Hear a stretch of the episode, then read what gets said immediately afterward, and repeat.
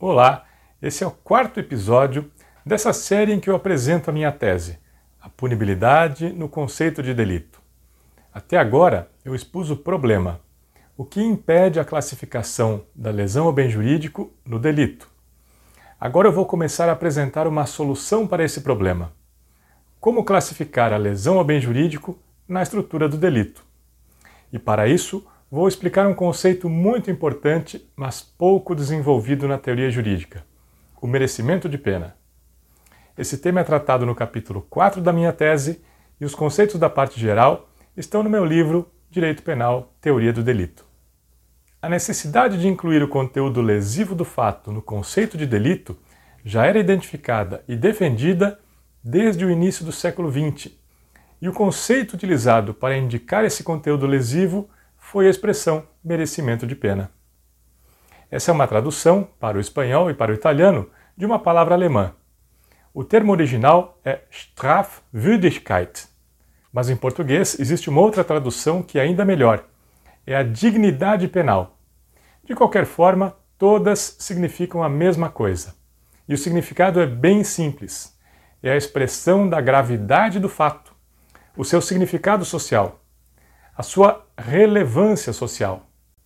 A lógica é a seguinte: fatos graves que tenham um significado social relevante são merecedores de pena, têm dignidade penal. Essa gravidade é definida pela dimensão da lesão ou do perigo causado ao bem jurídico. Então, o merecimento de pena é um conceito que expressa a relevância social da afetação do bem jurídico.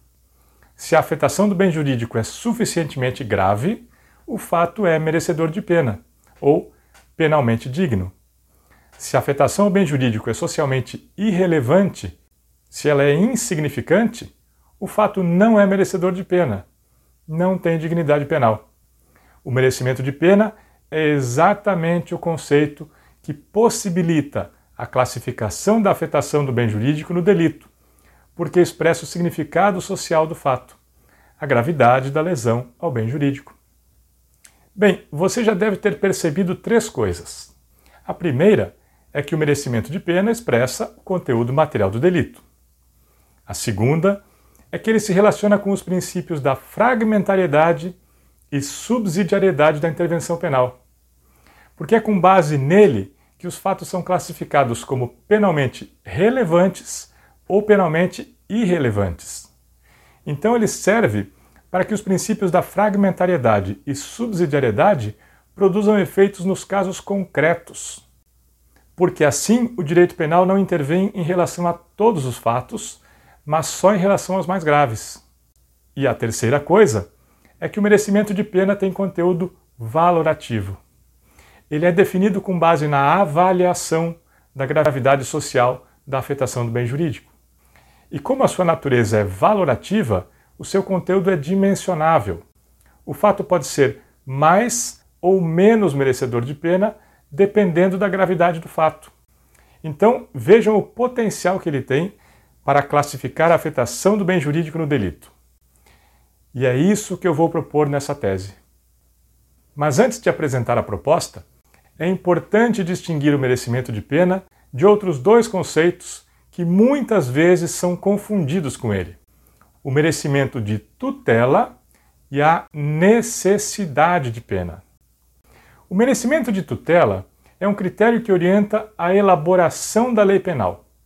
É uma referência para o legislador.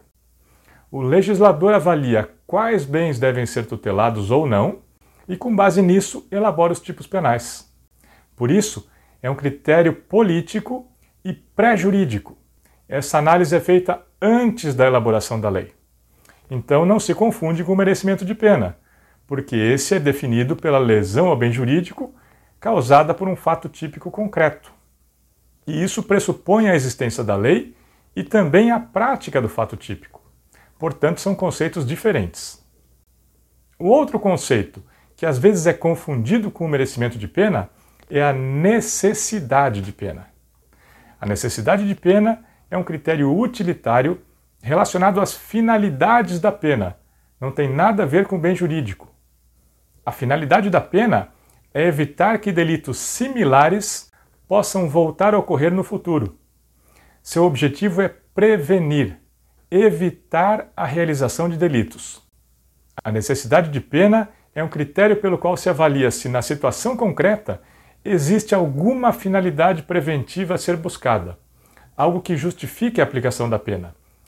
Ou seja, se a pena é necessária para impedir ou inibir futuras práticas delitivas. Portanto, a necessidade de pena também não se confunde com o merecimento de pena. A referência do merecimento de pena é a gravidade do fato ocorrido no passado, e a referência da necessidade de pena é a perspectiva de reiteração do delito no futuro. Cada categoria tem uma função diferente na dinâmica do delito e por isso não devem ser confundidas. Mas a necessidade de pena é uma categoria muito importante na estrutura do conceito integral de delito, que é o objeto da minha tese. Então, eu vou fazer um episódio extra, só para ela, no final, depois da conclusão do conceito. O que nos interessa nesse momento é deixar claro o conceito de merecimento de pena. Ele expressa a gravidade objetiva do fato, define o conteúdo material do delito e é uma categoria valorativa, que permite graus de dimensionamento. Fatos mais graves são mais merecedores de pena. Fatos menos graves são menos merecedores de pena e fatos sem relevância social não são merecedores de pena. Esse era o objeto do episódio de hoje. No próximo episódio, vamos analisar qual é a consequência do merecimento de pena na estrutura do delito. Hoje nós vimos o que causa o merecimento de pena e no próximo episódio vamos ver o seu efeito. Até lá!